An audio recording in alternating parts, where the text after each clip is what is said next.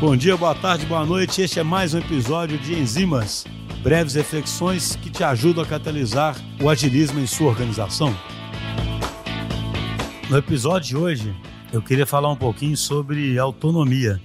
E eu queria ecoar uma pergunta que todos os clientes, principalmente as, aqueles que vêm de uma cultura bem tradicional, fazem. Mas a pessoa tem autonomia para fazer o que quiser?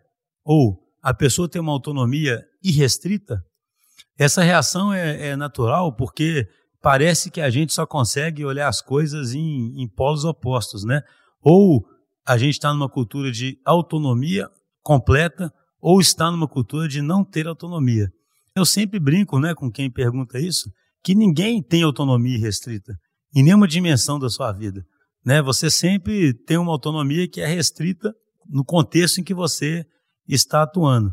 Então, isso pode parecer óbvio para alguns, mas o primeiro passo para se procurar autonomia é saber que essa autonomia é, na verdade, restrita. E por que, que a gente está falando disso? Porque a autonomia é uma das coisas mais importantes para que as organizações de fato fiquem ágeis. Né? Os líderes realmente têm que conseguir dar autonomia para as pessoas e para cada time.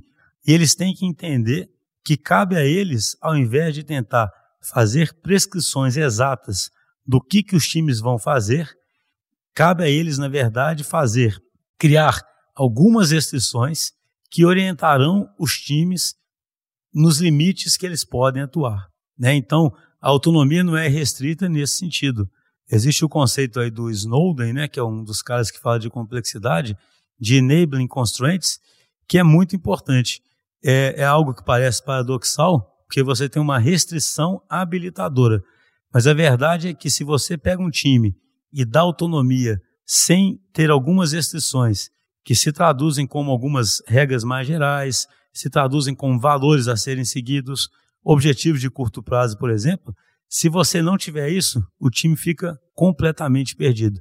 Mas se o time tiver essas restrições, essas restrições são habilitadoras, porque a partir do momento em que o time enxerga essas restrições e ainda tem muito grau de liberdade para raciocinar e tomar uma série de decisões, ele fica verdadeiramente autônomo e começa a conseguir criar.